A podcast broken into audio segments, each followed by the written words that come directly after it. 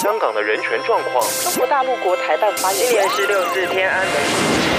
从新闻看见真实的中国，欢迎收听《中国这一刻》。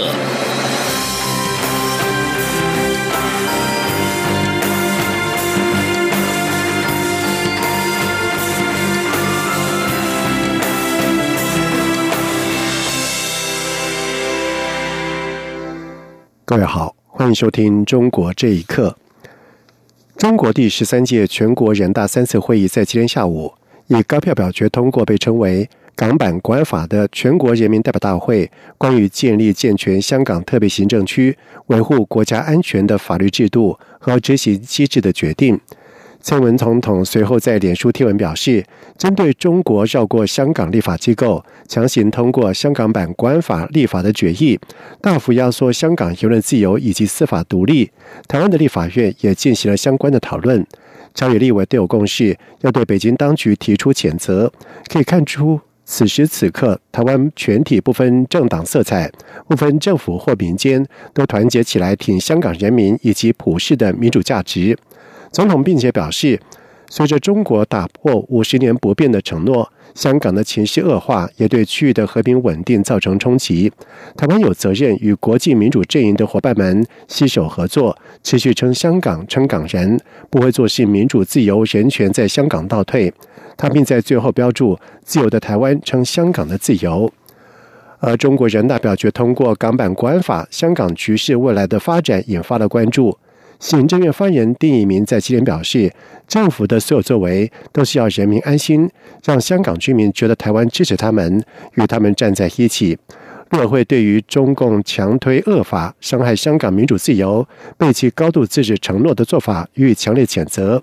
陆委会并且强调，面对香港的变局，他们不能置若罔闻，将与全球民主阵营继续为香港发声，共同捍卫普世价值。记者王兆坤的报道。针对中国通过港版国安法，陆委会表示，中共强推恶法，灼伤香港民主自由，政府将展开人道援助行动专案，严正捍卫普世价值。陆委会副主委邱垂正说：“中共罔顾民意、强渡关山的蛮横做法，严重伤害香港民主自由及法治，我政府予以强烈谴责。”陆委会表示。沉默的代价将是纵容集权专制政权肆无忌惮蚕食鲸吞得来不易的民主与人权。因此，面对香港变局，台湾不能置若罔闻。邱垂正说：“陆委会会依照总统指示，统筹规划香港人道援助行动专案，完善港人来台居住。”安置照顾的政策目标，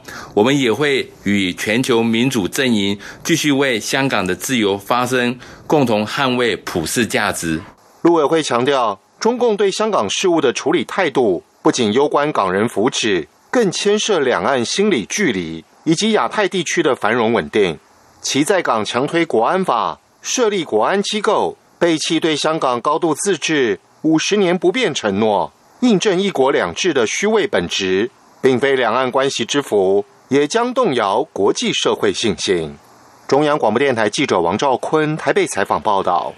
另外，针对中国国务院总理李克强有关“一个中国”原则、九二共识、台湾问题是中国的内政等发言，陆委会也在晚上回应表示，台湾人民长期以来已经坚定拒绝对岸提出的一中原则以及一国两制，北京当局必须面对现实。同时，陆委会表示，蔡英文总统在就职演说当中阐明，两岸关系双方都有责任，对岸必须承担相对的责任，呼吁对外理性思考，停止负面打压作为，在和平、对等、民主对话基础上良性互动，才能化解分歧。而中国全国人民代表大会在今天通过决定，授权人大常务委员会建立港版国安法。美国国务院负责经济发展、能源与环境的次卿克拉奇批评中国共产党终结对香港的一国两制，是试图输出奥威尔式集权统治的又一例证。美国因此必须针对中共提出反制。请听以下的报道：国际间相当关注港版国安法对于未来香港情势的影响。美国国务院负责经济发展、能源以及环境次卿克拉奇日前在斯坦福大学。胡佛研究所举办的一场线上研讨会上，跟前白宫顾问麦克马斯特对谈，针对香港最新情势以及美国的做法有许多讨论。他认为是中国共产党的做法，逼得美国必须有所回应。克拉奇并且指出，中国共产党在讨论的立法，就是形同要终结一国两制。香港没有了自治主权，香港人民失去自由，生活在恐惧之中。中国共产党设想的就是一个奥威尔式的国家，就像是英国作家奥威尔小说《一九八四》里的集权统治。不止克拉奇批评，美国国务卿蓬佩奥在稍早的声明中形容，北京强推港版国安法是灾难性的决定。中国正按照自由的威权模式改造自由香港，因此他必须痛下决定，认定香港不再享有高度自治。美国行政部门的评估报告送交国会后，接下来的关键就在美国总统川普是否动用职权，透过总统行政命令的方式终结美国提供香港享有不同于中国的特殊关税地位。克拉奇强调，美国的制裁是针对中国共产党，不是针对中国人民而来。他还形容，美国不怕中国的崛起，甚至帮助让中国能够崛起。然而，美国过去认为。资本主义是能够带来民主化。中国的做法证明了美国过去的想法错了。美国是时候该拿掉有色眼镜。另外，美国的商业团体，包括美国全国商会以及美中全国贸易委员会，近来接连发表声明，都呼吁中国要维护香港的一国两制架构。他们担忧北京的行动会损害香港的特殊经济地位。以上新闻由央广整理报道。俗称武汉肺炎的 COVID-19 疫情是持续的延烧，全球深受其害。许多国家陆续联署向疫情起源地中国求偿索赔。有中国人代表提议尽快制定外国国家豁免法，以便采取类似的反制措施。有学者表示，制定法律应该不溯及既往原则，而中国本身没有具体的外国主权豁免法。中国立法的动机不仅不单纯，也非常的愚蠢。请听以下的报道。中国政府隐匿疫情，导致全球受到冲击。国际追责索赔已经展开。根据初步统计，由美国、英国和意大利等国向中国索赔金额高达一百兆美元之巨，是中国七年多的 GDP，是中国现有外汇存底的三十多倍。中国学者建议当局赶快的躲保换。逃避追责，对此，中国全国人大代表马一德最近建议，尽快的制定符合中国国情的外国国家豁免法，以平等保护中国国民和外国投资者的合法权益，同时对等反制美国等以武汉肺炎疫情向中国提出的恶意指控。北京律师陈海接受自由亚洲电台访问时表示，制定法律本身是一个漫长的过程，追责美国也不具可行性。陈海说：“这个正常的法是这样子的，法哪怕以后现在设定了，他只能管这个法律设定以后的事情，不能管这个法律设定以前的事。现在法律上面叫法不能溯及既往。”还有特殊情况，有这个对当事人有利的可以这样的。你比如说，美国政府作为被告，他是作为一个当事人，对他不利，所以不允许制定这样的法律。陈海进一步的指出，由于中国在立法方面存有缺陷，这一次的立法动机也不单纯。但有关行动或许能够刺激法律机关在涉及国际追偿领域进行对等立法，使得中国的法治更为全面。纽约职业律师叶宁指出，中国本身没有具体的外国主权豁免法，中国立法的动机是非常愚蠢的。他说：“中国政府如果这个采取甩锅的方法，呃，或者采取耍无赖的方法，会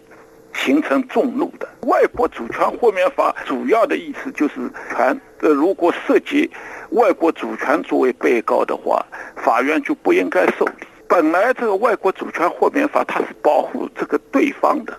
呃，不是保护本国的。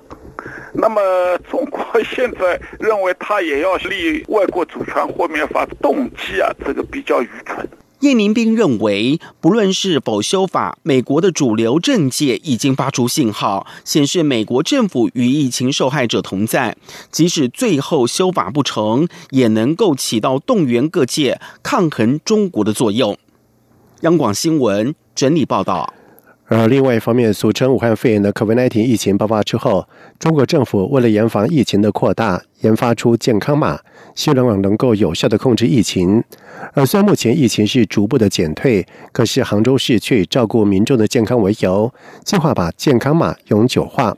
就法律界人士表示，这种做法根本就是一种集权思维，更有党媒担心此举会冲击到个人的隐私。请听以下的报道。健康码是武汉肺炎疫情期间中国大陆所启用的一种应用程式。市民透过微信或支付宝申请，确认是否感染武汉肺炎，作为出入各省市的凭证。中国大陆已经有两百多座城市启用支付宝平台的健康码，另外腾讯平台的防疫健康码也覆盖了三百多个县市。虽然近日各地疫情逐步消退，但杭州市卫健委却提出，未来要把健康码用于更广泛的领域。健康码常态化的消息曝光之后，舆论几乎一面倒反对。除了杭州居民对健康码很抗拒之外，就连党媒《环球时报》总编辑胡锡进也透过视频脱口秀，担心这样做会冲击个人隐私。胡锡进说：“健康码的使用范围不应扩大，